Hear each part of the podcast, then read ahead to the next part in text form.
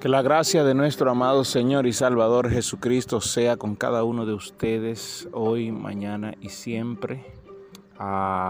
Que el Señor esté en sus vidas y que eh, cada toma de decisión que puedan hacer en este día y en los que vienen sea guiados por el Espíritu de Dios que mora, que habita en nosotros. Esta es la cápsula número 33 de la serie eh, de los 400 años de silencio y yo soy el pastor Alvin Carrasco. Hagamos un breve resumen.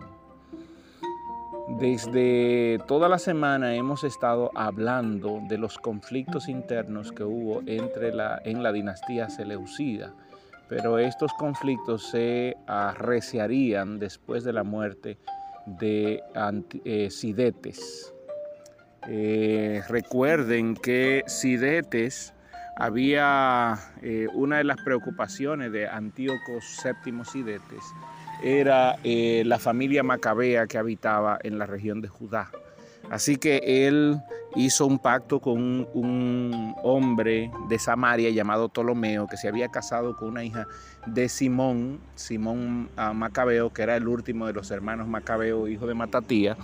Y en, una, en un banquete, este Ptolomeo mata a Simón, mata a dos hijos de Simón y toma la, la esposa de Simón, la toma prisionera. Al único hijo que no pudo matar porque no se encontraba era a Juan, que después se apodaría Hircano. Eh, la historia cuenta, eso fue alrededor del año 132 aproximadamente, entre 132 y 130 antes de Cristo.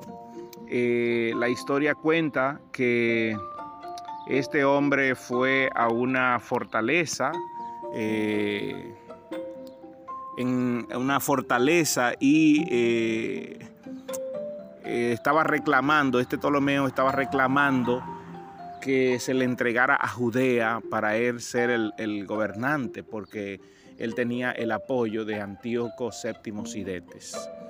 Eh, pero eh, Juan Hircano lo asedió en la fortaleza de Doch, donde él estaba, y allí él para, para poder escapar, primero mató a la mamá de, Juan y en un día sábado escapó. Se dio a la fuga y escapó. Eh, desde ese momento, Juan Hircano eh, se alió a muchos hombres de guerra en Judá y tomó a Judá y él fue el sumo sacerdote. Ojo, porque eh, Antíoco Sidetes todavía quería, seguía con el propósito de invadir a Judea y envió grandes ejércitos. Juan hizo una estrategia porque el trabajo de él era preservar la cultura judía que quería ser eliminada totalmente por la dinastía seleucida. Juan le eh, pide una tregua eh, porque ellos estaban celebrando el, el Pentecostés, le pide una tregua a Antíoco Sidetes y Sidetes acepta la tregua y no solo eso, sino que le envió muchos toros para que ellos también eh, lo sacrificaran en esa fiesta. Desde ahí en adelante, Sidetes fue reconocido como el piadoso. Fíjense, fíjense esto. Y después que termina la fiesta, entonces Juan Hircano hace una negociación diciendo que le iba a pagar 500 talentos de plata eh, e incluso le iba a enviar a algunos hombres como esclavos para que trabajaran con él, a lo que eh, Sidetes accedió y ah, dejó que Juan gobernara, que Juan reinara, claro, bajo el protectorado de eh, la dinastía Seleucida. En el año séptimo de Juan Hircano ser el, sumo sacerdote y el rey de los judíos, muere Antíoco Sidetes y de ahí en adelante la, dinastía Seleucida se entraría, se enfrascaría en luchas internas que, que duraría más de 100 años más de 100 años en luchas internas, nunca logró levantarse nuevamente este imperio.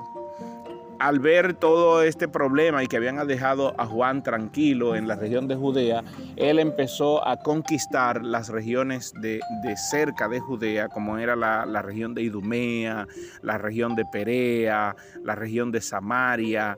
Eh, las conquistó e hizo el, reinado de Judea mucho más, mucho más grande de lo que era. Esto es bueno destacar de eh, Juan Hircano.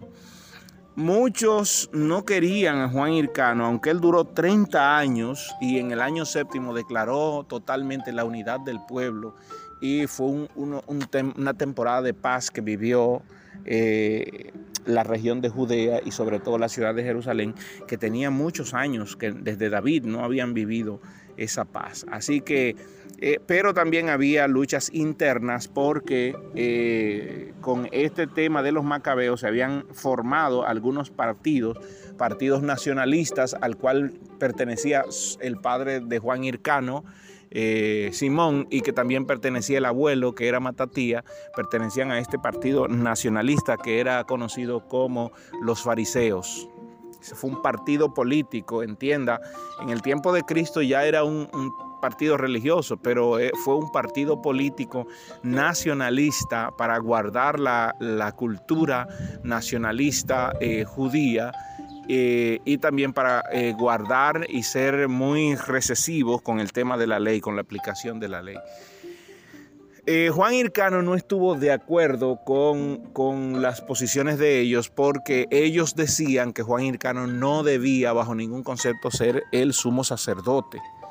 Eh, y Juan Hircano entonces eh, se alió a los partidos de los saduceos, que era el segundo partido, se alía al, partido de los saduceos y ah, fue calumniado en muchas ocasiones por los mismos fariseos. Decían que él había helenizado y, y realmente eso fue lo que hizo Juan Hircano. Para poder conseguir la paz tuvo que incluso adoptar el nombre de Hircano, que era más bien un nombre...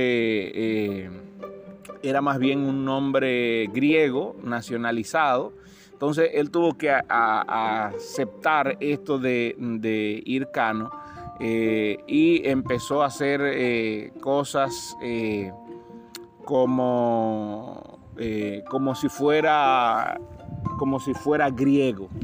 Él helenizó más que cualquier otro, pero esa helenización lo que hizo fue traer la paz a los judíos, porque así no lo molestaban menos. Incluso a sus hijos llamó con el nombre de nombres griegos. Eh, a uno, al primero fue Aristóbulo, cuando él muere en el año 101, 102 aproximadamente. Aristóbulo toma el control, pero Aristóbulo muere, es asesinado, y, pero antes de morir mató a su hermano que se llamaba Antígono también. Eh, fíjense cómo los judíos van adquiriendo nombres helénicos. Y al final quien queda en el poder es el hijo menor de Juan Hircano llamado Alejandro Janeo. Lo que podemos definir en este periodo es que fue un periodo de paz, conflictos internos, claro está, entre los partidos políticos queriendo gobernar, queriendo ser sumo sacerdote y otros queriendo ser rey, pero él mantuvo la paz con el resto del mundo y al final cuando muere dejó a cargo a su hijo Aristóbulo que solo duró un año y luego entra Alejandro Janeo del cual hablaremos más adelante. Por hoy permítame cerrar aquí y mañana continuamos. Que la gracia del Señor sea sobre ustedes.